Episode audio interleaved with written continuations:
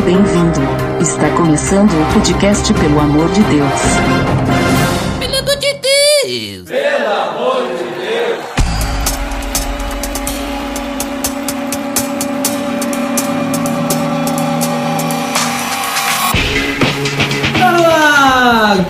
De Deus, episódio número 27. Eu sou o Ed The Drummer e namoro é pré-casamento, né, Botega? É isso aí, tem alguns que escolhem esperar e outros desesperar. Ah, começou, começou. Já tô vendo que esse programa aqui. Só que hoje, hoje nós vamos ter que se comportar. Botega. Opa, hoje tá. Por A polícia tá aí. Hoje nós temos convidada. Convidadas. Convidadas, veja só, e uma das convidadas já esteve aqui no Pelo Amor de Deus, é a Geisa. Oi, galera, tudo bem? Tudo bem? Mas temos uma nova convidada também, senhor Botega. Opa, essa é especial. A senhora Kelly Predebon. Olá, pessoal, tudo bom? É uma senhora já, veja só. Uma senhorita. Por que que estamos reunidos hoje? Porque hoje nós vamos falar sobre aquele período antes do namoro, que é o período de oração, o que é, como funciona e todas essas coisas, né? Que tanto deixa dúvida nos jovens de hoje.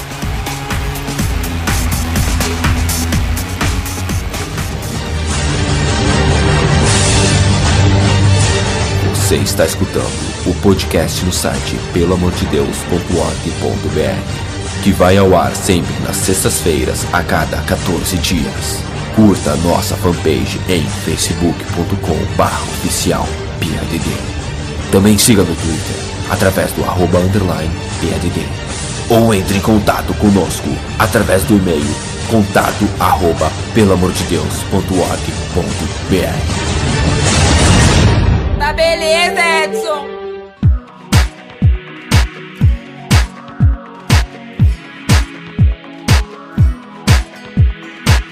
Então, pessoal, estamos aqui para falar então daquele tempo de oração. É algo que é muito incompreendido por muitas pessoas, né? E às vezes as pessoas não entendem, acham que é coisa de legalismo, coisa assim, não entendem o que significa. Mas Botega, você que vai procurar agora no grego, no hebraico, no aramaico e no islâmico, né? Também talvez em outras línguas ah, vikings. Opa. O que que é o tempo de oração antes do namoro? Bom, o namoro. Sabe quantas vezes aparece na Bíblia? Pera aí, deixa eu pensar. Deixa, eu- deixa eu pesquisar Você- aqui você na que- Bíblia Online. Você que a tá ali com a Bíblia na mão, agora ouvindo o podcast, abre aí e tenta procurar algum lugar que fala de Bíblia. Acabei de pesquisar na Bíblia Online a palavra namoro. e Ele achou vários versículos, porém nenhum tem a palavra namoro. só. É, isso é verdade. Namoro não existia na Bíblia. Não existia nem antes do Testamento, do Novo Testamento, do Antigo Testamento, antes de Cristo, depois de Cristo. Isso antigamente não existia. né? O que poderia existir, então, era o cortejo e também o estar prometido, assim como a gente viu no episódio de Maria e José, no nascimento de Cristo também, que tem onde? O que? Link no post! Link no post! Ah, com certeza. Link no post aí dos episódios de, de Nascimento de Cristo e de Maria, né? No Dia da Mulher. Veja só, dois, dois links já, hein? Já de início links, já. de início, dois minutos aí já com links no post. 17,3 segundos de episódio já tem dois links no post. Opa. Então, então eles eram prometidos a namoro. Era é, prometidos em casamento. Era como hoje a gente tem, um- digamos que a gente pode se aproximar. É o que mais se aproxima ao namoro de hoje, acredito eu. E ah, antigamente a gente tinha essa questão de cortejar, tanto que se tu for pegar a palavra namoro, ela tem relação com esse cortejo. Uma, umas coisas interessantes sobre isso, que o, a corte, então, era o que a mulher trazia junto para casa do marido. Muito bem, e então quer dizer que a pessoa está inclinada a, a essa outra pessoa, ela tem afeições por alguém, né? Que é o que a gente deveria pensar como um namoro, como um tempo de oração e afins, assim. Certo, mas agora tu falou de namoro e corte e não falou sobre o tempo de oração. Tempo de oração. Vamos lá, tempo de oração. Então, tempo de oração é o tempo que precede o namoro de dois cristãos. Então, em algumas igrejas pode não acontecer, talvez em algumas igrejas seja mais rígido do que talvez até o que a gente vai falar hoje aqui, mas esse é um tempo em que uh, duas pessoas estão se encontrando de forma não mundana, né, se conhecendo melhor e buscando a vontade de Deus no relacionamento. Então, de certa forma, é um período em que duas pessoas podem orar para saber se, se, o que elas sentem, né? Pode orar para Deus para que Deus mostre se o que elas sentem é o que Deus realmente quer para elas. Isso aí. De forma, com outras palavras, seria mais ou menos isso, né? Para que eles possam então eh, buscar ter um relacionamento depois que vai ter como foco o casamento. Então, esse relacionamento depois pode ser um namoro ou pode ser também na forma de corte, que nem tu falou ali, né? Isso. Que a corte, para quem não sabe, é uma coisa mais diferente do que a gente está acostumado com o namoro, que é corte simplesmente uh, se encontrarem e não tem nenhum toque físico, né? nada, nem beijo, nem nada. Então, esse aí é, esse aí é pros fortes, né? É o cortejo, né? O cortejar a pessoa, então é tu demonstrar esse afeto por alguém, né? Então, ser uma pessoa mais mais delicada com, com o seu cônjuge, futuro cônjuge, no caso. Então, as duas pessoas aí oram pra que Deus mostre realmente se eles devem começar a namorar. E é importante também dizer que antes de tudo, né, antes de tu pensar em querer namorar, pensar em querer gostar de alguém, é importante que tu possa se encontrar com Deus antes de tudo, né? Porque tu tem que estar tá firme para tá, pra buscar isso. Porque se as pessoas querem encontrar alguém, ter uma namorada tal, ah, porque se eu tiver uma namorada, daí eu vou poder buscar mais a Deus, já começou a se enganar a partir daí, né? Porque quando um não vai, o outro fica, né? Mais ou menos isso. Tipo, não, não, não, não funciona. Os dois têm que se somar para ir em direção a Deus, ou um vai puxar o outro para baixo. Então, Tu não vai conseguir encontrar Deus em outra pessoa. Tu tem que encontrar sozinho e depois tu vai atrás de um namorado. Então isso é antes de pensar em orar com alguém, né? Isso. Então daí vem o tempo de oração, que é essas questões aí que a gente falou. E vocês, Luiz, o que vocês pensam do tempo de oração? É mais ou menos isso também? Para mim, o tempo de oração é tu trocar a vontade que tu tem carnal de pecar, sair beijando, agarrando, pela vontade espiritual. De tu colocar Deus em primeiro lugar no teu relacionamento, fazer o triângulozinho, Deus, você e a futura pessoa, o teu futuro uhum. namorado, enfim. Isso para mim é o tempo de oração, assim, de colocar Deus como foco. E é, eu vejo isso e também que o tempo de oração não é um pré-namoro, ele é uma amizade continuada, talvez o aprofundamento de uma amizade, mas não é hoje o que antecede o namoro, é o ficar, entre outras coisas mas o tempo de oração não é para isso, é para o casal, enfim, para as pessoas envolvidas se conhecerem melhor. Né? Então o tempo de oração não é teste, né? Não, não é teste.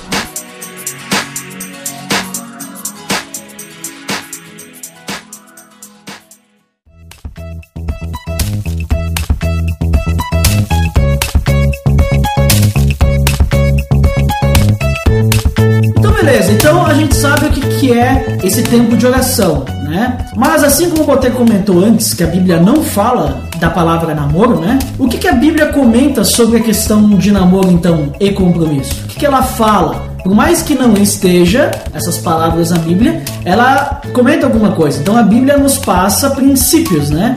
Que a gente deve seguir durante o período antes do casamento e depois do casamento também, né? Então o que, que a Bíblia fala sobre isso, né? Eu, se vocês me permitem, né, vou Por tomar favor. a dianteira. Por favor. Então eu acho que a primeira, uma das coisas mais importantes antes de tu pensar em orar com alguém, porque se tu pensar em orar com alguém, tu tá pensando em namorar com ela. Se tu pensar em namorar com ela, tu tem que pensar que tu vai casar com ela, já. Por mais que às vezes tu não seja obrigado a casar com a pessoa que tu namora, mas o objetivo tem que ser esse, senão nem pensa em tentar namorar.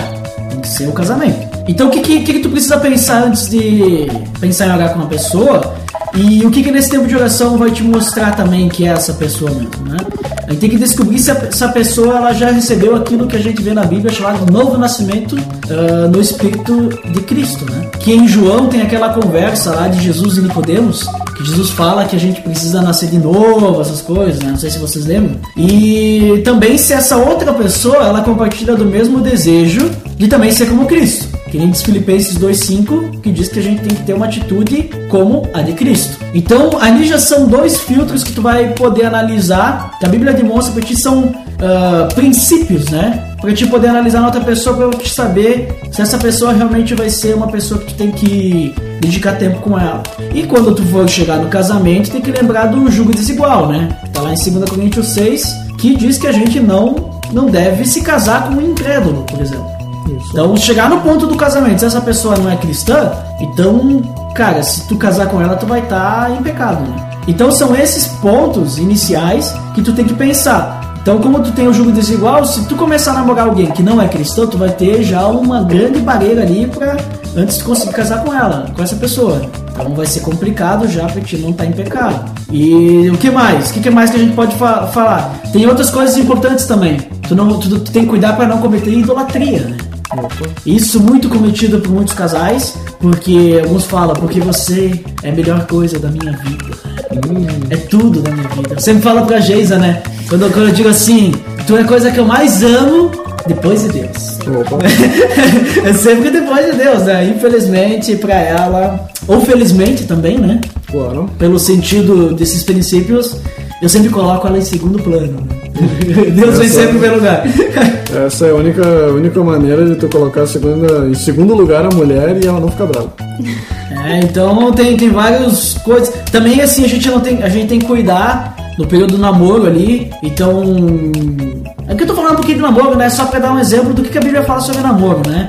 Mas cuidar com a imoralidade sexual, eh, não profanar o nosso corpo, ter que amar e honrar aos outros assim como a gente ama a nós mesmos, né? Então é importante o respeito entre os dois. Então seguir esses princípios, se a gente for parar pra analisar, vai dar um bom alicerce pro casamento depois, né? Sim. Então, porque o casamento é uma das decisões mais importantes da nossa vida.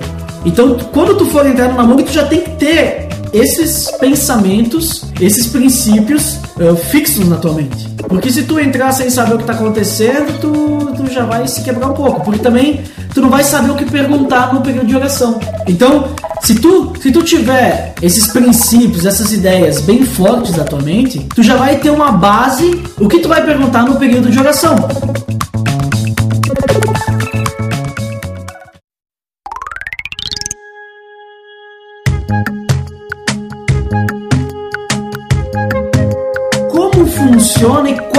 Importância então do período de oração? O que que tu faz nesse período de oração? Para que, que serve? Por que que serve? Como é que é isso aí? O que, que é? Tá aí, é, eu vou lá e a gente ora. Ah, vamos orar. Eu quero orar para saber se eu gosto de ti, né? O que, o que, que tu faz nesse período de Como é oração? que funciona? A gente só se encontra e ora durante ah, muitas horas. Nem por dia? conversa, só ora. Nem conversa, só ora?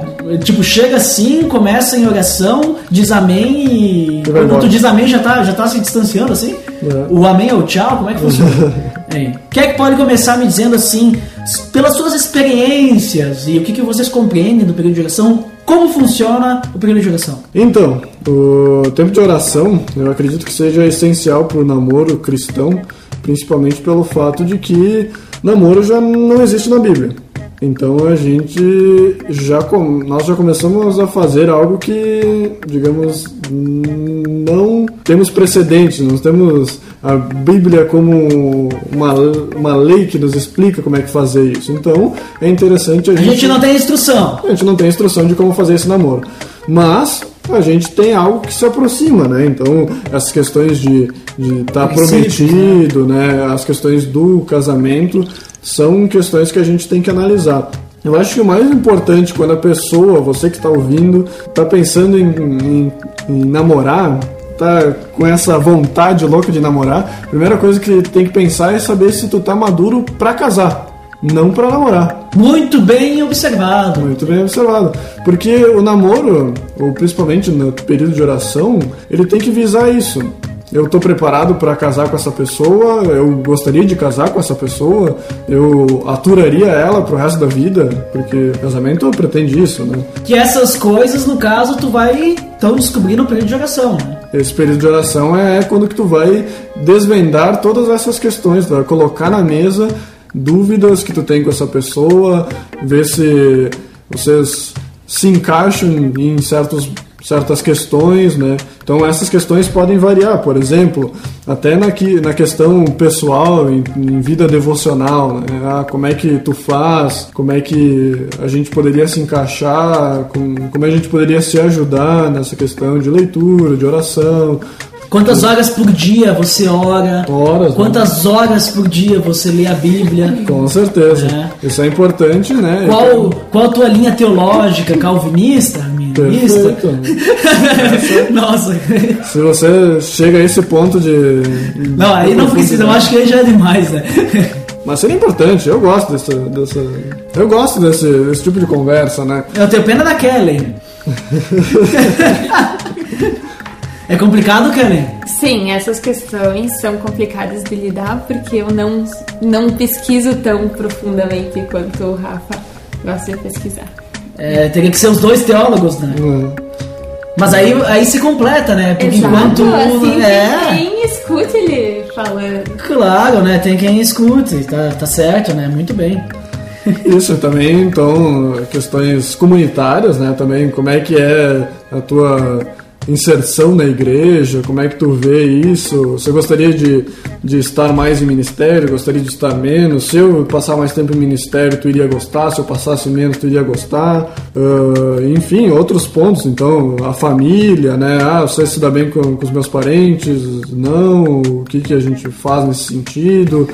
Situações de conflito, né? Se acontecer tal coisa, como é que a gente vai agir dessa forma? Sabe o que é interessante, Botelho? Ele tava falando aí. Porque antes a gente falou assim, ah, porque o período de oração não é um pré-namoro que serve pra te testar, né? Isso. Mas olhando pro outro, com outros olhos, é um período pra te testar.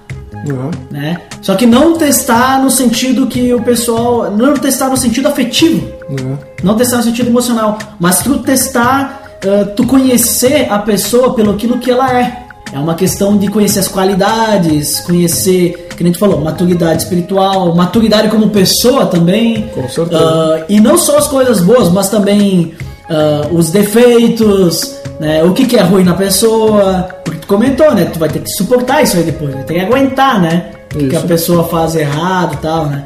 Então, é, parece como se fosse ah, uma pesquisa, é uma entrevista, né?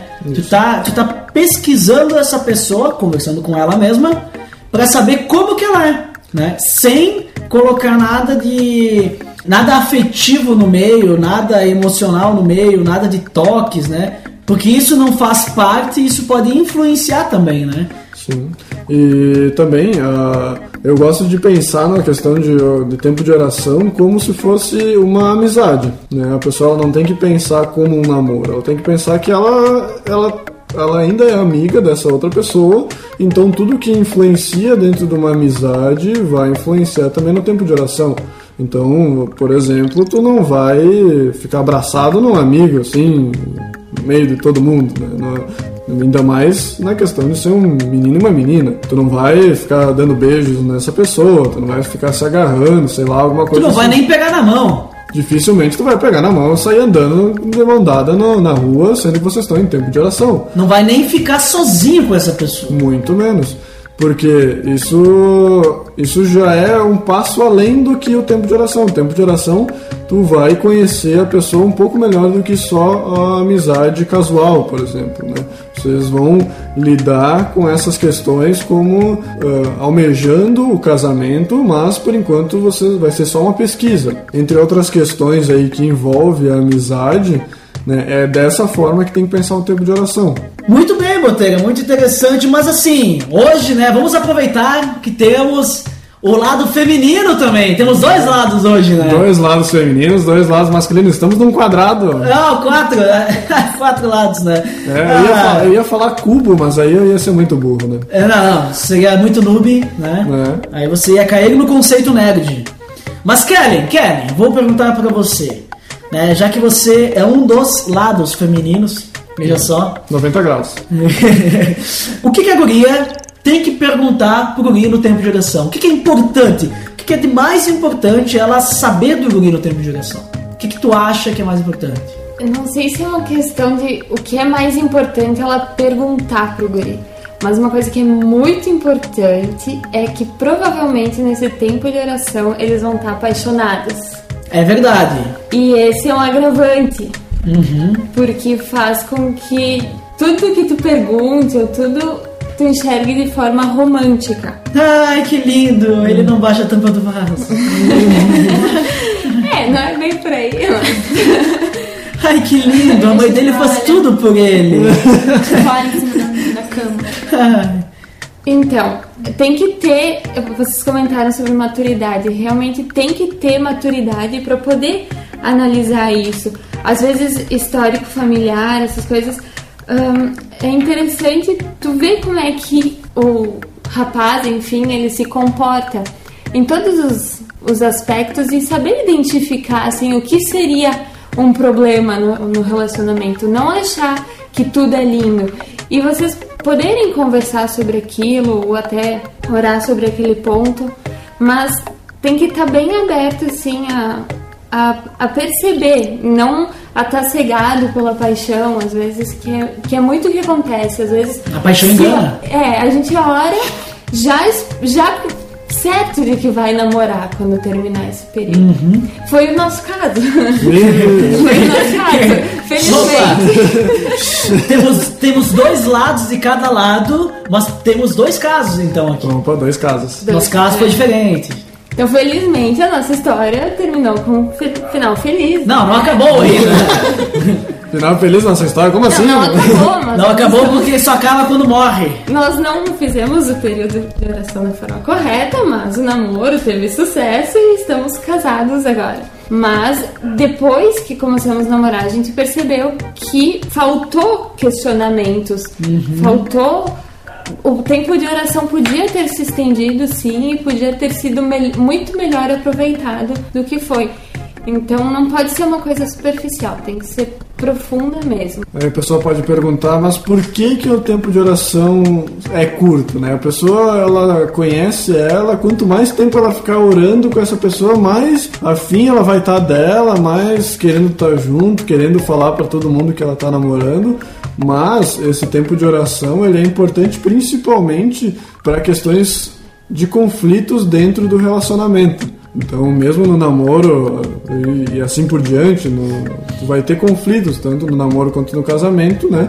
E esses conflitos eles podem ser amenizados ou mesmo muito bem resolvidos se no tempo de oração vocês orarem por, por essas questões, que nem eu falei ali, né? De, da pessoa conhecer questões de conflito que pode acontecer, né? Por exemplo, uma, a garota é muito ciumenta e ela ou o garoto é muito ciumento, eles eh, têm ciúmes de uma certa situação. Ah, eu não quero que tu faça isso. Então vamos orar por isso e vamos ver qual que é a melhor forma de acontecer. Ou Porque- tem que aceitar, né, às vezes. É, não quero. Flexibilidade dos dois lados. É. Agora, se tu não consegue aceitar, então talvez essa mulher não seja pra ti. É. Ou Então o olho crítico nesse momento é importante, não ficar cego pela paixão que a Kelly falou, mas tu realmente, como a gente fala na, na questão de tecnologia, fazer um teste de estresse, né?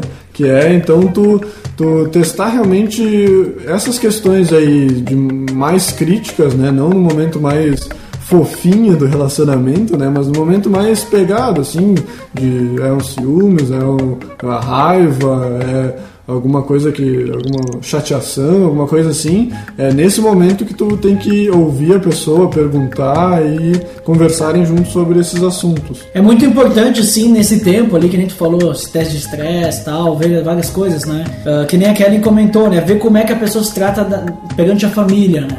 É legal um visitar a casa do outro pra ver como é que trata os pais, passar tempo junto, sei lá, assistir o Faustão, né? Ah, É. TV aberta não. É, ou assistir Guerra dos Cupcakes, pior ainda. Guerra dos Cupcakes. Não, mas então, ah, passar um tempo junto, né? Como eu disse, né? No momento. American Idol. Nossa. Como eu disse, no momento de oração, ah, nesse tempo de oração, não é legal que os dois fiquem sozinhos. Só que eles vão ter que conversar sozinhos, né? Porque não, eles não vão conseguir, co- as duas pessoas não vão conseguir conversar com sentado um de cada lado do sofá e os pais no meio, né? É. Não vai funcionar. Mas assim, tu- como é que tu pode conversar sozinho sem estar sozinho? Opa!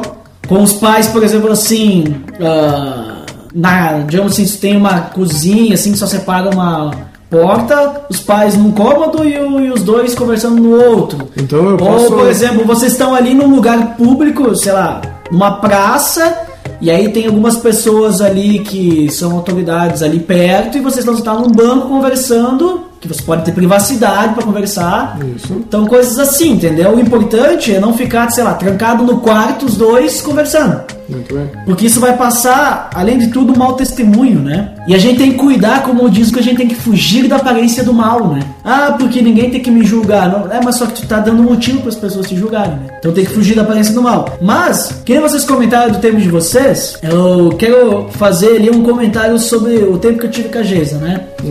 Então, eu já tive assim, eu tinha, eu tinha muito medo daquilo que a Karen falou, né? Da questão de ser uma paixão. Porque quem não conhece a nossa história, né? A gente se odiava, né? Só que eu Olha só. conheço, eu conheço a Geisa há mais de 10 anos, quase 12 anos eu conheço ela. Então, assim, é, isso é um ponto muito importante que vai definir o tempo que tu vai ficar olhando com a pessoa. Por exemplo, nós demoramos dois meses, mas nós poderíamos ter demorado um mês. Por quê? Porque eu conhecia ela há 10 anos, mas esse conhecer, claro que nem a Karen falou, não é um conhecer íntimo, né? Tu conhece a pessoa, mas não conhecer, conhecer. E num período de um mês aí tal, que a gente, em dois meses, eu pude conhecer ela bem mais, pra mim ter certeza. Só que eu conheço também casais que eles oraram durante seis meses. Porque a- as duas pessoas se conheceram e não se conheciam antes e conheceram pra começar a orar. Então eles não sabiam nada um do outro. Então, nossa, tem que conhecer a vida inteira da pessoa nesse período. Pra te tomar uma decisão ah, com certeza. Então, assim, o que, que eu falava, o que, que eu perguntava pra Geisa? Conhecer aquilo que fo- foi comentado, tanto questão de espiritual, quanto questão de gostos, e até mesmo ah, o que, que não gostava de comer, o que não gostava de fazer, ah, como que não gostava de ser tratado. Então, um monte de coisa. E situações, por exemplo, assim, ah, como é que tu é em situação tal? Como é que tu é numa situação em que tu tá sendo exigido, assim, mais? Ou uma situação de pressão, assim, como é que tu, como é que tu age? Aí que nem a Geisa falava assim, ah, porque depender, eu, eu sou meio esquentada, né? Eu sou meio e ela realmente é, né? é verdade. Olha só, ela tá na minha frente, pode se defender. é.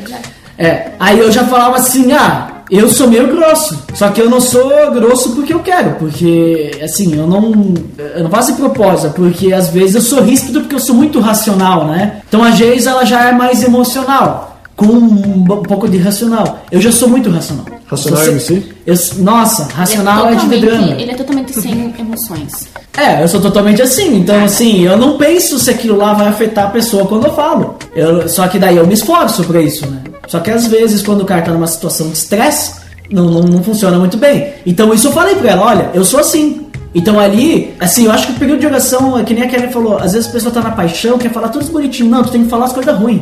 Tem que dizer: olha, vai ter situações em que eu sou, eu sou criado numa família que grita. Vai ter situações que eu vou falar contigo, eu vou gritar contigo. Eu não tô gritando contigo porque Porque eu tô bravo? Porque, porque, é, porque assim, eu quero. Não, quero mostrar autoridade. Não, é porque eu falo alto, né? Tanto que eu sou a pessoa que tá mais sentada, tá sentada mais longe do microfone nesse momento. E fala muito alto. Né? E você provavelmente tá ouvindo mais a voz dele do que dos outros. É, então assim, daí talvez, ah, se ela se sentir mal por causa disso, ela vai ter que entender. Então assim, tem que falar. Eu falo assim, tu não gosta disso? Não. Tu vai aceitar? Não. Então acho que a gente não foi vendo outro.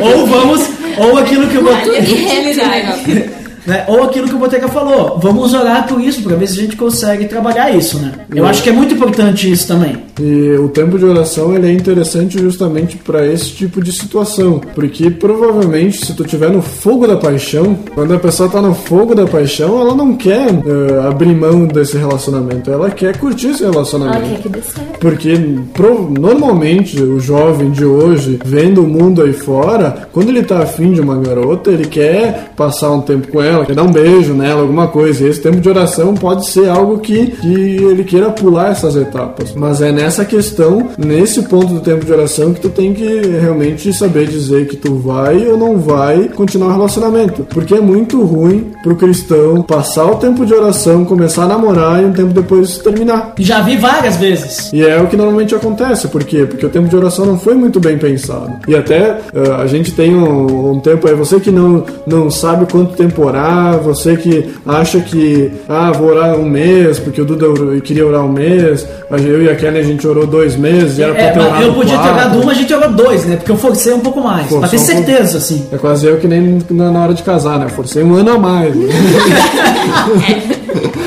então, o, o tempo de paixão normalmente dura sete meses. Então, se tu não tem um pensamento de quanto deve orar, pelo menos sete meses tu tem que orar com a pessoa. É o Porque- suficiente, né? Pra ter Pra certeza. ter certeza, porque, porque durante os primeiros sete meses é o que dura normalmente a paixão entre duas pessoas. Depois começa a ser criado o amor. E aí, com o amor, tu vai poder chegar pra pessoa e dizer: Olha, eu acho que tu não é a pessoa certa pra mim, porque a gente tem pontos que a gente não abre mão ou pontos que a gente não vai aceitar. Tanto que outro dia, eu e a Kellen, a gente teve uma discussão parecida com essa de da criação que nem o Duda falou, né? Ah, eu sou criado de uma forma e eu ajo assim. Tu é criado de uma outra forma e tu age de outra forma. É, só que agora tem, quem tá te criando é a Kelly, né?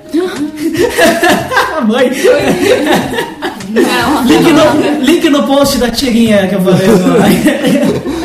Não, não, essa tirinha aí, por favor, você que tá começando um relacionamento, Não faça nunca isso. faça Não isso faça com a isso. tua. Nem quando já tá relacionamento É que depois, depois que tá casado, depois de casado, tu não tem escapatória, né? Então tu pode brincar, mas antes, por favor. Mas então existe o consenso entre os dois que ou um dos dois vai ter que abrir mão, independente da situação, ou eles vão ter que criar algo em comum. Alguém, alguém abrir um pouco a mão aqui, alguém abrir um pouco ali. O que que eu- Flexibilidade. flexibilidade no relacionamento. O que eu digo normalmente pra Kellen é que a gente tem criações diferentes. A gente, num relacionamento, vai criar uma, uma nova criação. Não que a gente vai ter um filho. Mas, mas isso significa o quê? Normalmente, quando tu tá na casa dos teus pais, tu vai ter a criação dos teus pais. Quando o outra, o teu futuro cônjuge, quando tá na casa dos pais dele, vão ter as questões do pai, dos pais dele. Quando vocês estão juntos, vocês vão criar um novo relacionamento que tem que ser um pouco menos da casa dos pais do marido e um pouco menos das casas da casa dos pais da mulher. Então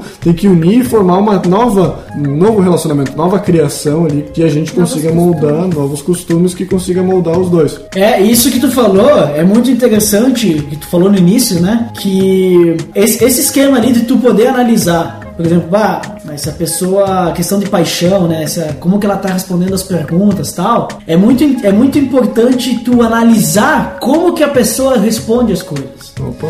Se, se tu, tá, tu já passou assim uns três, umas três semanas, vocês estão olhando, e a pessoa não te falou nenhum podre dela, não te falou uma tipo assim, uma besteira que ela fez, não te falou uma coisa errada que ela faz, ou algo assim que tu olha, nossa, tu é assim, abre o olho. Porque essa pessoa, ela tá querendo te convencer, e essa pessoa, ela não tá colocando Deus em primeiro lugar no relacionamento já. Por que, que eu digo isso? Que que Olha diz só, é polêmico, hein? Estou afirmando uma coisa que não foi testada. Assunto mamilos, hein? Olha, por que, que, por que, que eu digo isso? Porque, porque no momento que tu coloca Deus em primeiro lugar, tu não quer fazer a tua vontade. Por mais que tu esteja na paixão, tu não quer fazer a tua vontade, quer fazer a vontade de Deus. Isso.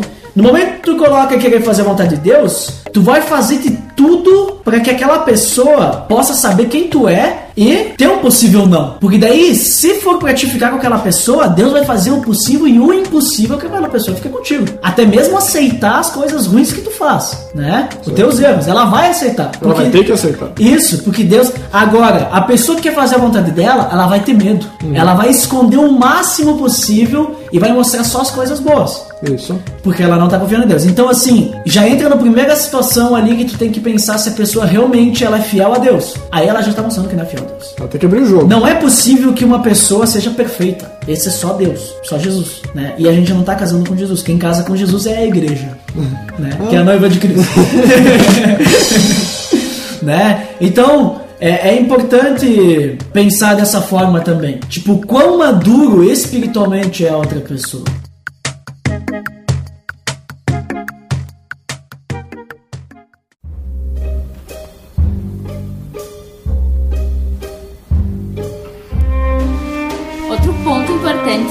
Também a aprovação dos pais desde o início, desde o período de oração mesmo. Muito bem observado. Ah, porque tu vai ah, vai chegar pros teus pais, ah, tô sentindo algo por esse garoto, mas acho que será que a gente vai começar a orar? O que, que a gente vai fazer? Se teus pais falarem, olha, não é uma boa ideia, para, pensa duas vezes. Eu posso falar por mim porque eu passei por isso. Foi uma coisa bem complicada, assim, teus pais falarem que não, não, não, não, durante seis meses e tu querer insistir naquilo, e talvez, e teus pais são usados por Deus pra te falar que não é aquilo que ele quer pra ti, que ele tá guardando uma outra pessoa pra ti. Então, a opinião dos teus pais é muito válida, assim. É muito importante, todo, não só a opinião dos teus pais, mas de toda a tua família, dos irmãos, de irmãs, enfim, de tudo. É muito importante. Não só os pais, mas também no caso, por exemplo, assim, né? Não foi o nosso caso, né? Mas se você quer namorar com alguém que é de uma outra igreja, então é muito importante ter aprovação. Não sei como é que é a igreja que tu participa, se tem liderança, se tem pastor, que tem, mas é muito importante ter a aprovação da liderança, do pastor. Por quê? Porque igreja a gente sabe que, por mais que todas preguem Cristo, algumas têm doutrinas diferentes. Então eu conheço um caso que aconteceu isso, né? Conhecemos todos. Então, ele era de uma igreja mais tradicional e ela era de uma igreja pentecostal. E aí teve que passar pela aprovação da família, das duas famílias inclusive, né? Teve que passar pela aprovação das duas igrejas, né, lideranças, no caso, e todos aprovaram, tranquilo. Só que daí foi um período assim que um ficou visitando uma, visitando outra para que pudessem ser conhecidos. Aí tu vê que já o período de oração, ele já abrange não só os dois se conhecerem, mas também a família conhecer, também no caso que a família não conheça da pessoa, né? A família conhecer a pessoa para poder aprovar essa pessoa, também a liderança ali da igreja, o pastor conhecer a pessoa para poder aprovar, porque a gente numa igreja, querendo ou não, a gente faz parte de uma família. E ela também, como a gente falou dos pais, os pais são o quê? Família. Então a gente precisa de todas as famílias na aprovação. Então quando tu vem e mistura duas igrejas, são duas famílias diferentes. Então precisa ter aprovação deles dois para que saiba, olha, porque uma família, o, o certo seria, eu acho que vamos gravar um podcast um dia sobre a igreja saudável, né? Opa, com certeza. O certo seria que uma igreja saudável, que fosse uma família realmente, que todos se preocupassem com todos. Faz sentido tu ter a aprovação do pastor, porque a ideia é que a igreja se preocupa contigo, né? E o pastor representa, no caso, né, a igreja. Então essa que é a ideia. Eu vejo que também é muito importante esse ponto. E é interessante que não é só porque os dois cristãos são de igrejas diferentes, mas acredito que, mesmo não sendo de igrejas diferentes, é interessante que a família, a igreja, amigos, eh, o discipulador e assim por diante esteja de acordo com aquele relacionamento que está acontecendo e isso passe pelo crivo. Mas e tem uma outra questão que envolve as igrejas, que é relevante no tempo de oração. Como tu mencionou, precisa então buscar a aprovação dos dois lugares. Também porque depois, se, se resolverem namorar e decidirem casar e ter um relacionamento, eles vão acabar optando, vão ter que optar por uma das. Né? Dificilmente vão permanecer o casal vai nas duas, né? Então, também por isso é necessária a aprovação dos, É dos líderes, conhecer, né? E é- são perguntas a serem feitas também no tempo de oração. É muita coisa que tu, tu pode perguntar, né? É, E vai de coisas simples, as pessoas querem ficar sempre no complexo. Vai de coisas simples. O que que tu gosta de comer, Qual é a né? tua salada favorita? É, o que que tu não gosta de comer? Como é que tu gosta de fazer tal coisa? Ah, tu gosta de assistir filme legendado ou dublado? Isso é muito importante. Isso é um grande problema. É. Não, tem que ser sempre legendado, né? Não, mas então, ah, é, coisas, por exemplo, o que que tu se sente à vontade da forma como me visto? Opa, importante. Isso é muito importante. É importante, por exemplo, ah, eu não.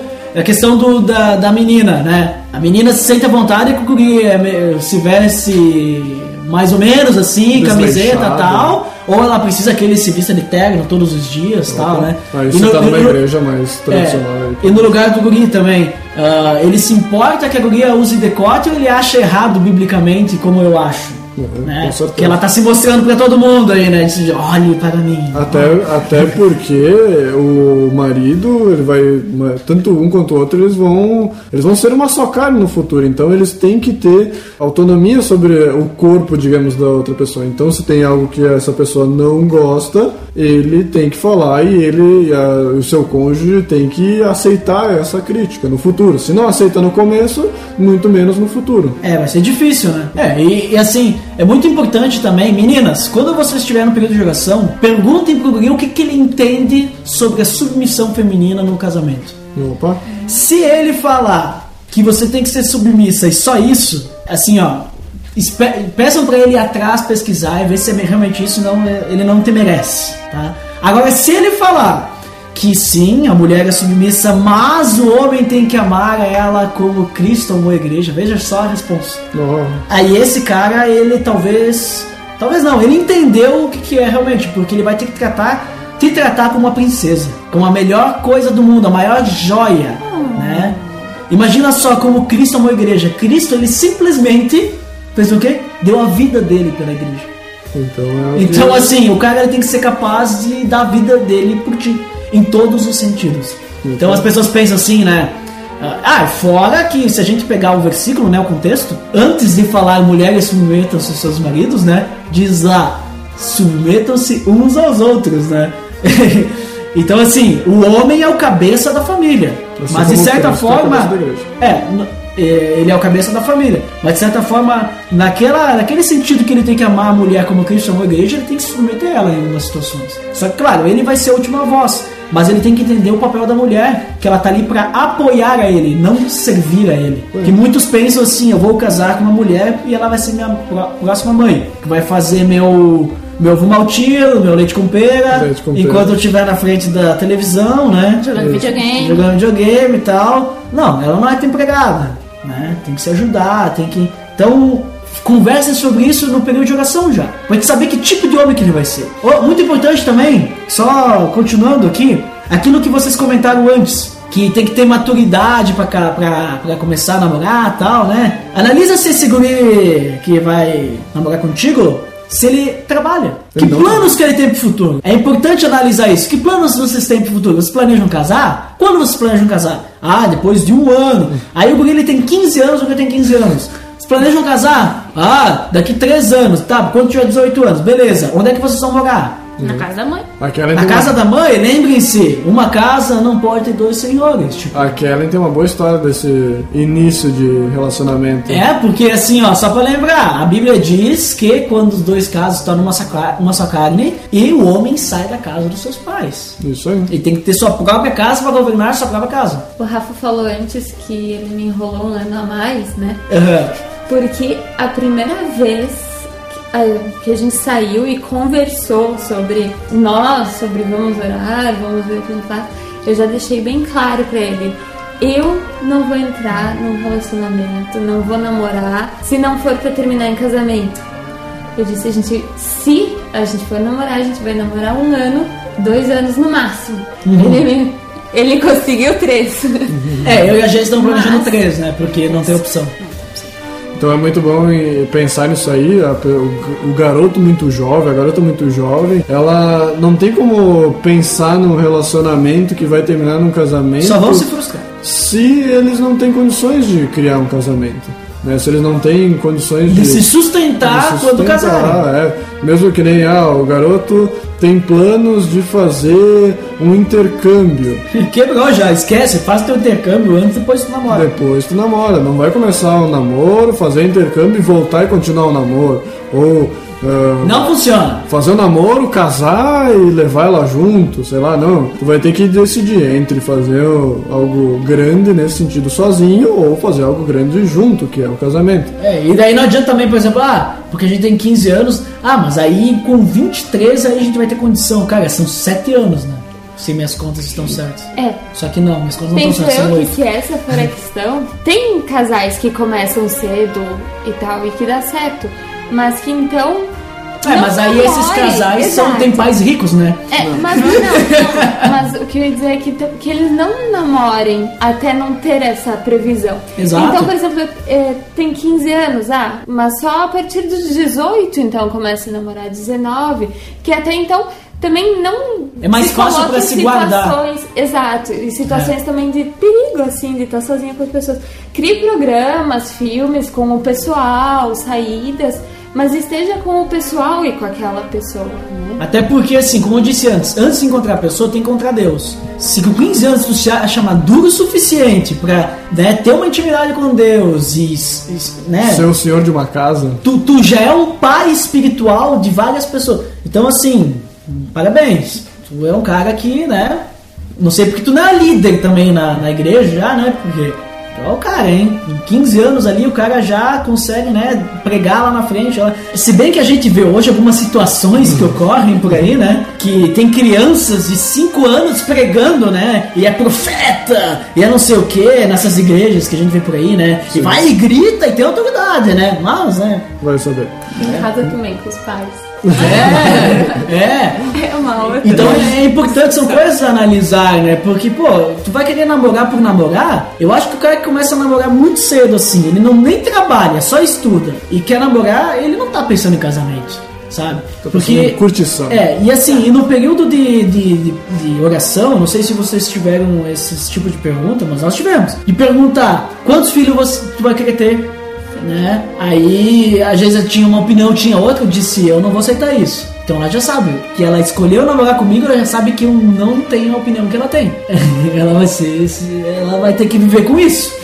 Senão ela tinha que ter dito não, né? Mas ah, é uma coisa assim que é, tu, tu vai ter que analisar isso. Ah, um quer ter um filho, outro quer ter cinco. Outro, um quer ter, não quer ter filho. E o outro quer ter dois filhos, né? Então tem que, tem que entrar no consenso. A pessoa que não quer ter filho vai, vai poder ter um, ter um filho para agradar a outra. Ou a pessoa que quer ter filho vai poder ficar sem ter filho para agradar a outra. Vai, vai ter que entrar no consenso. Senão não vai dar certo. Não. E depois, e ó, lembre-se, depois que casar, não adianta ficar cobrando, né? Isso aí, são conversas que tem que ser profundas. Tem que ser profundas. Porque isso depois traz consequências. Claro. Não vai pensar, "Ah, eu vou aceitar agora, mas depois eu dou uma Depois eu Eu enroladinha. não vou ficar cobrando. Não. Eu vou aceitar agora porque eu amo essa pessoa. É, tem que ser com certeza, assim. Tem que, vocês têm que pensar que vocês estão planejando o futuro da vida de vocês. É. É, digamos assim, vocês vão, vocês vão viver três quartos. Três quartos não, né? Porque não vive até os 100, né? Mas vamos dizer assim, ah, uns dois terços da vida de vocês, quintos. dois quintos, três quintos da vida de vocês, essa pessoa. Digamos que tu case com 25, vai viver até os 85, né? Até os 80, por aí. Nossa, é uma é um grande tempo junto com essa pessoa, né? Então tem que se entender. Nesse tempo de oração tem que falar essas coisas. Até planejar como vocês pensam em viver depois. eh, Se tiver filho, como é que vão educar os filhos? É coisas assim que tu- a gente pensa, ah, mas não é tempo pra isso. É, já fez agora. É interessante essa questão da idade, tu não ser muito novo, né? Mas também depois se tu já tá numa idade mais que já tá, já tem essa possibilidade, que tu já acha que consegue, uma das questões que a gente teve que foi bem crucial pra gente pensar em casamento realmente foi a questão financeira, né? A gente tinha dúvida se a gente ia ter condições de bancar isso tudo, né? Aí a gente comentou antes que a pessoa tem que ter condições de bancar isso tudo, digamos assim, mas também aí tu pode estar tirando Deus do jogo, né? Tu vai estar dizendo que tu precisa, eh, digamos, confiar no teu taco integralmente, né? Mas por outro lado, o tempo de oração serve para isso, porque não é tu e a garota que vão dizer o e a garota falando como homem, mas né, enfim, é o menino e a menina que vão dizer que eles podem namorar ou não. Né? Eles vão buscar isso ah, de Deus, eles vão orar e vão ver se eles vão ter condições de, de namorar. E isso, essa resposta também vai vir como uma resposta de oração, ela não vai vir só do consenso de- deles, o consenso da igreja, o consenso dos pais. Né? Eles vêm como uma, uma prova de oração. E muitos, muitas pessoas que eu já vi começarem a orar por algum relacionamento e depois terminarem e disserem, não, foi uma resposta de oração, a gente viu realmente que não deu certo. Então é, é bonito isso. É, é ruim quando tu tem que começar um relacionamento e depois terminar ele por algum motivo que obviamente não foi por, por- foi porque o tempo de oração não foi muito bem feito, né? Algo legal também é buscar aconselhamento com outras pessoas mais velhas, assim. Que já são casados, né? Sim, já são casados. Ah, eu e o Eduardo, a gente buscou um casal. Quem que é o Eduardo? É de The Drummer, né? Ninguém merece. Eu e o Eduardo, a gente buscou aconselhamento ah, antes de começar a namorar, enfim, a gente tirou várias dúvidas sobre, sobre isso e foi muito bom. E também um outro conselho é quando tu tá no relacionamento, quando tu tá namorando, é tu ter também um casal te acompanhando, porque no, no período do namoro vai surgir algumas dúvidas também. E talvez alguma uma outra pessoa mais madura, um casal mais maduro vai tirar tuas dúvidas. Isso é muito bom. Aí pode voltar também pro discipulado. Opa, discipulado, link no post, episódio sobre discipulado. Olha só, ela veio o primeiro episódio e já falou um link no post, hein? Nossa, mítico. Que pode haver discipulado de casais, com um casal de namorados que está iniciando com um casal mais maduro, já casado. É verdade. E é legal também, por exemplo, nesse período de oração, além de vocês conversarem e orarem, obviamente, tem que orar bastante, né? Sempre coloquem Deus em primeiro lugar em tudo. É, talvez às vezes estudar a Bíblia também juntos. Pra te ter noção do conhecimento que a outra pessoa tem, interpretação, ver que é, se ela dá valor àquela leitura, aquele tempo de leitura bíblica, né? Eu e a Geisa, quando a gente já não sabia mais o que se perguntar, a gente não aguentava mais um na cara do outro, tanto pergunta, a gente começou a ler. Começamos a ler a Bíblia, se encontrar para ler e orar por aquilo, né? Porque a gente tava esperando para conversar com o casal tal. E foi, foi bom assim. E hoje a gente tem essa prática também, né? É importante depois também ter essa prática. E é algo que só agrega, né? Agrega valor no relacionamento. Mítica!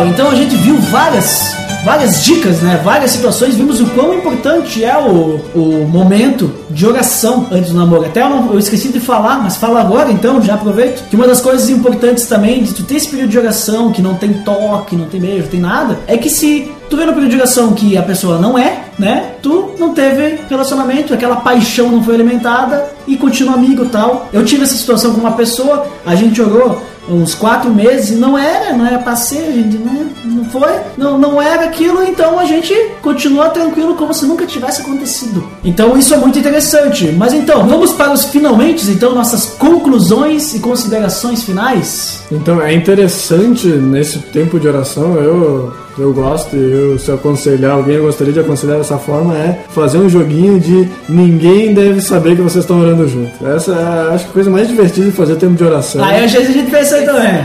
É a coisa mais divertida. Poucos porque- sabiam. Não, Poucos. eu não, muitos. Como é que tu sabia?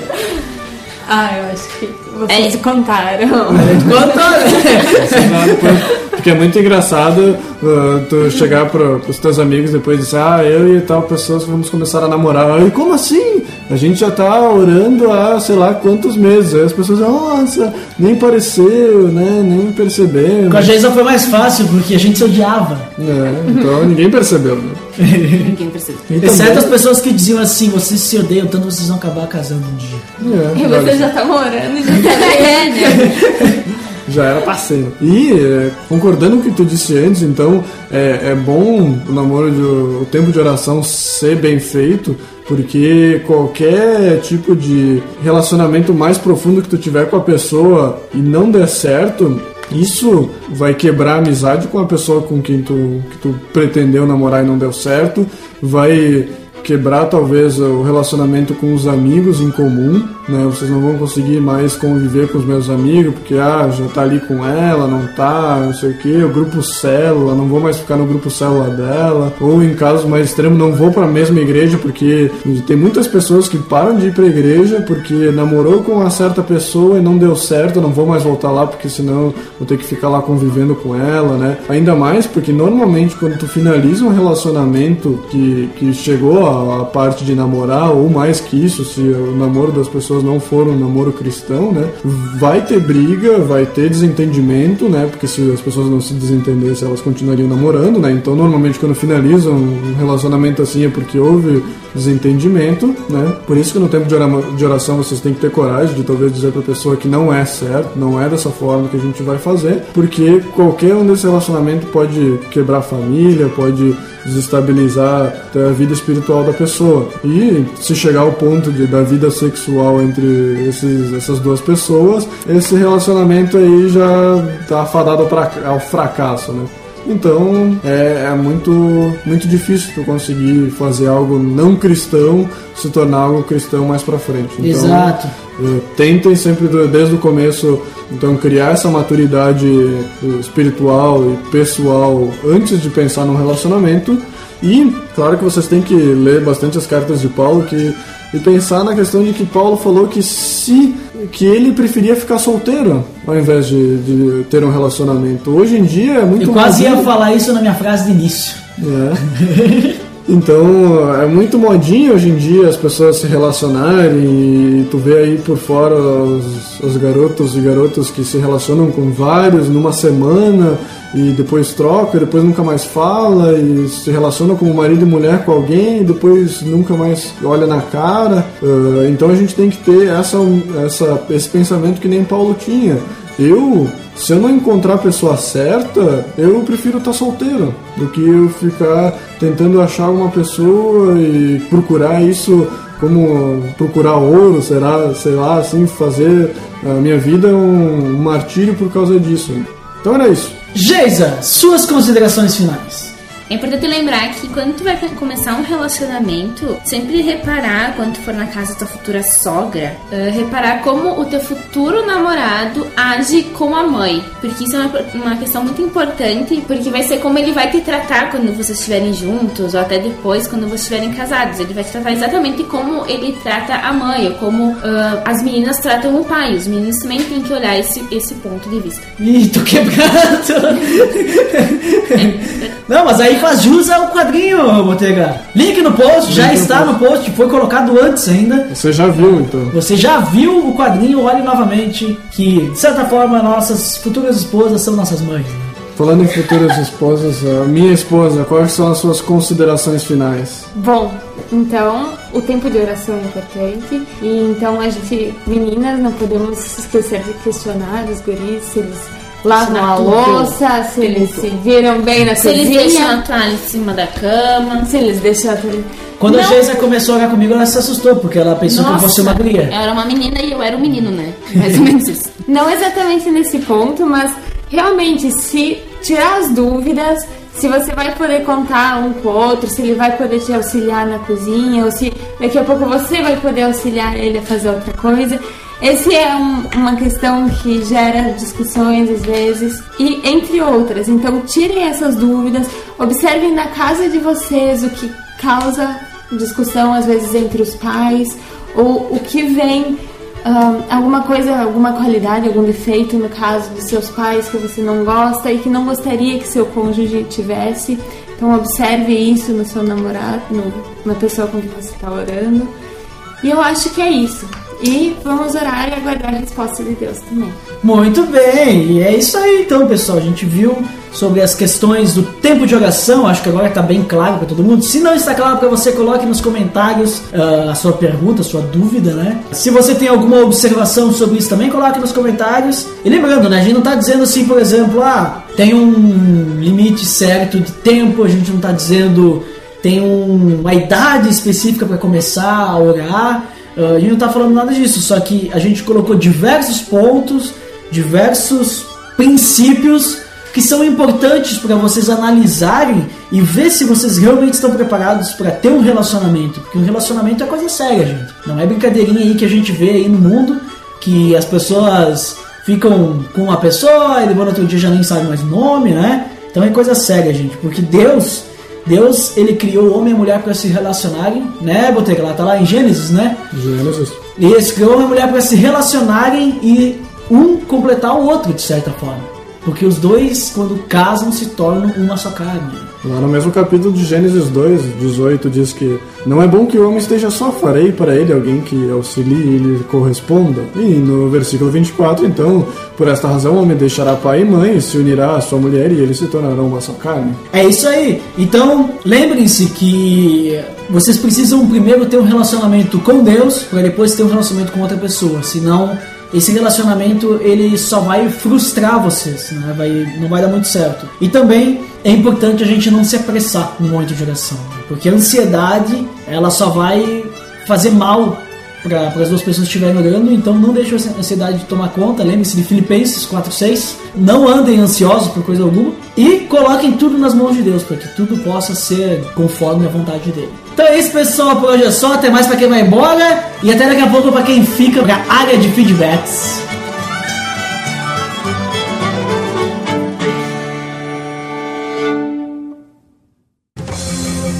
Atenção! Você está entrando na área de feedbacks. Fique ligado.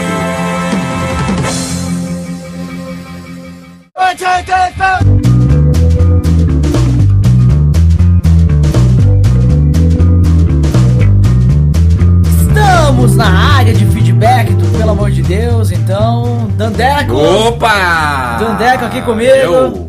de volta, sempre. sempre voltando.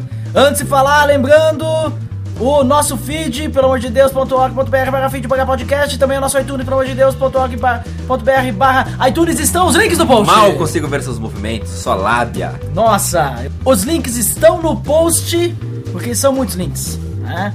Mas vamos lá então aos feedbacks do episódio 26, que a gente falou sobre discipulado, porque tem muitos feedbacks. Nossa, hoje tem muitos feedbacks, a gente vai ler 100% deles. hein? Então vamos selecionar só os melhores feedbacks para que a gente possa ler os 100% dos feedbacks. Então vai lá. O primeiro foi dele, do incrível Lourival Gonçalves do Se Liga Crente. Médico! Ele apenas escreveu: Cheguei e tô baixando. É, sempre. sempre. É, sempre. Mas a gente gosta que ele diga que chegou e está baixando, porque a gente sabe que ele está baixando. Sim. Aí depois veio Wellington Ribeiro. Ele fez uma piadinha, também discipulado hoje. É que, ele, é que a piada que eu fiz, né? Sim. No episódio, né? O pessoal gosta, gosta de piada. Seguindo, né? O Ed the Drummer. E Mas aí tem depois. ali, ó. Vamos lá, próximo. Sim. O Denis Cruz, ele escreveu o seguinte: Parabéns pelo debate, tudo bem embasado. Ah, o Denis é lá da Livre Cultura, que tivemos o concurso recente. Sim, né? Foi encerrado já até. Então, né? Esse, esse é o Denis, né, cara? Que Denis comentou Pimentinha. aí. Até sugeri um tema aí, falar sobre racismo aí, mas vamos ver, vamos ver. Vamos lá, e o próximo foi ele, o Edu Coquinho. Lá do Massacrente, É, mítico, meu xará. Escreveu o seguinte: Tchê, já está pegando um sotaque. Assim é que ele, né, diz que ele conhece as gírias, né? Giras, né? Então vai lá. Tchê, bom episódio, rapaziada. Logo que me converti, eu tive um discipulador. Foi uma grande bênção na minha vida. Uma das coisas que eu aprendi foi pegar o gosto pela leitura. Antes de me converter, eu não era muito chegado a livros. Na verdade, eu tinha preguiça de ler. Meu discipulador começou a me dar livros e um prazo para eu ler. Depois que eu terminava a leitura, ele perguntava o que eu tinha entendido e conversávamos a respeito do livro e tal. Foi uma experiência muito boa. Além disso, pude compartilhar experiências, confessar minhas falhas, pedir orientação, amadurecer na fé, enfim. O discipulado é realmente uma grande bênção. E aí ele continua dizendo: Ah, sim, daí ele vai fazer ali a pergunta, né? Perguntando pra nós. ah, que a gente falou que o discipulador também deve ter discipulado, né? "Ah, Aí ele disse que vai chegar lá no momento que, que quem vai discipular o cara mais alto, né? Daí o cara faz daí- discipulado é, com Deus, né? É, vai discipular com Deus. ele diz ali, né? Até usou a frase, né? Quem guarda os guardiões, né? Só que daí a gente entra numa uma questão, até eu respondi pra ele lá nos comentários, mas vou ser mais resumido aqui, que as pessoas pensam que o discipulado é uma pirâmide, né? É uma questão hierárquica, só que o discipulado não é uma pirâmide, Dante. Não, que forma geométrica seria? O discipulado é como uma corrente.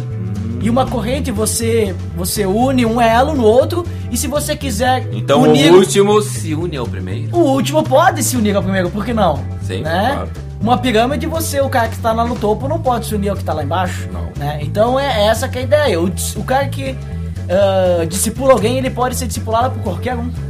né? Então veja só, porque ele pode prestar contas para qualquer outra pessoa. E, vamos ao próximo! Muito bom, agora é o tal do Bruno Escarim. Esse é lá do Pra Ler Pra Comer, muito bom o podcast, inclusive. Link no post. E aí ele mandou o seguinte: Muito bom, pessoal. Esse assunto me interessa bastante. Não lembro de vocês falarem ou não, mas segue uma dúvida. Hum. Partindo do princípio de que quem quer ser discipulado deve procurar seu discipulador, como deveria ser, então, a abordagem do discipulador? Qual a estratégia para começar o processo de discipular? Abraço! Então, né, como é, como é que deve ser, Dandeco? Pra e aí que eu te pergunto, como é que deve ser? Como- então eu vou responder, já que Opa. você me perguntou. Perguntei. É muito simples. Se o cara é novo convertido, comece com os primeiros passos, né? O cara tem a certeza da salvação, né? Todas essas coisas assim.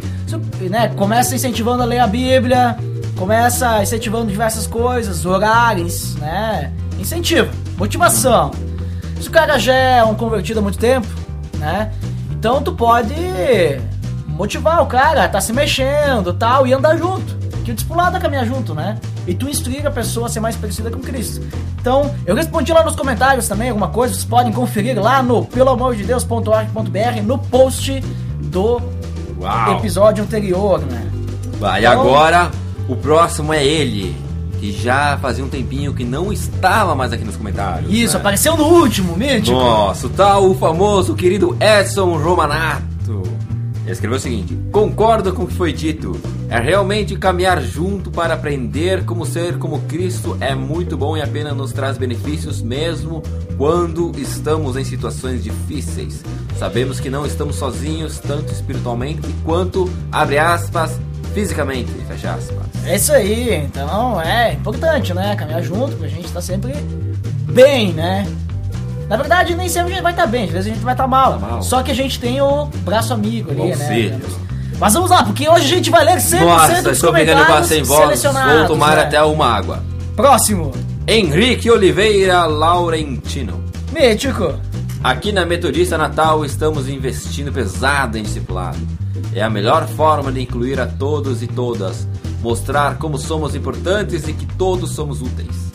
Jesus nos ensinou muito bem como discipular e devemos levar o seu amor através desse relacionamento íntimo que temos no discipulado. Muito bem. Então, é importante o discipulado, né? A gente vê ali várias pessoas, né, comentando aí, dando seu feedback sobre o discipulado, dizendo que é importante realmente. Então, muito obrigado para quem comentou, muito obrigado para quem deixou o seu feedback. Obrigado pessoal do Valeu para comer que indicou o nosso nosso post, Nossa. nosso episódio, né?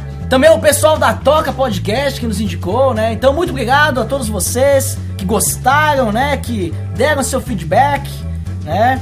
E fizeram suas perguntas, né? Nossa, para muitas. estarmos melhorando mais, Claro. né? Ali, para que todos possam conhecer mais sobre o discipulado. Mas então, vamos para as indicações, Dandé. Nossa, hoje nós temos uma super indicação Mítico, de quem? Do BTcast 074 Gênesis. 1 a 11, né? É, mito ou realidade? E agora, hein? Nossa. Gênesis 1 a 11 é mito ou é realidade? Aí que eu vou ter que escutar para descobrir. Mítico! Então escute lá para saber. Lá eles fizeram uma guerra, travaram uma batalha, né? Dois de cada lado do ringue, defendendo se é mito ou realidade, né? Vale a pena escutar. Então, por hoje, né, Dandeco? Acho que é isso, né? Acho que, acho que é isso mesmo. Acho que é isso, né? Então, um abraço pra vocês e até, o mais. próximo. pessoal. Tchau, pessoal.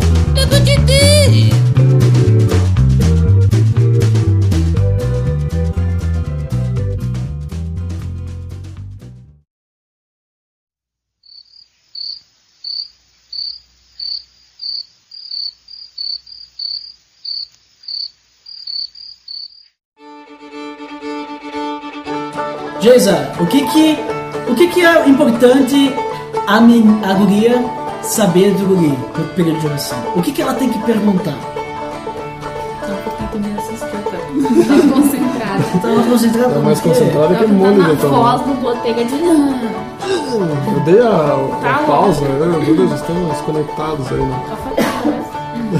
De novo. Outro ponto importante, outro... Mas não vai pro extra, né? Claro que vai. Claro, só ser. Boa. Só Já tá. O pessoal tá escutando no extra. vocês estão ouvindo essa. que não, né? Sim, você está no extra, Soria! Sorriu, só que sarcasticamente. Outro ponto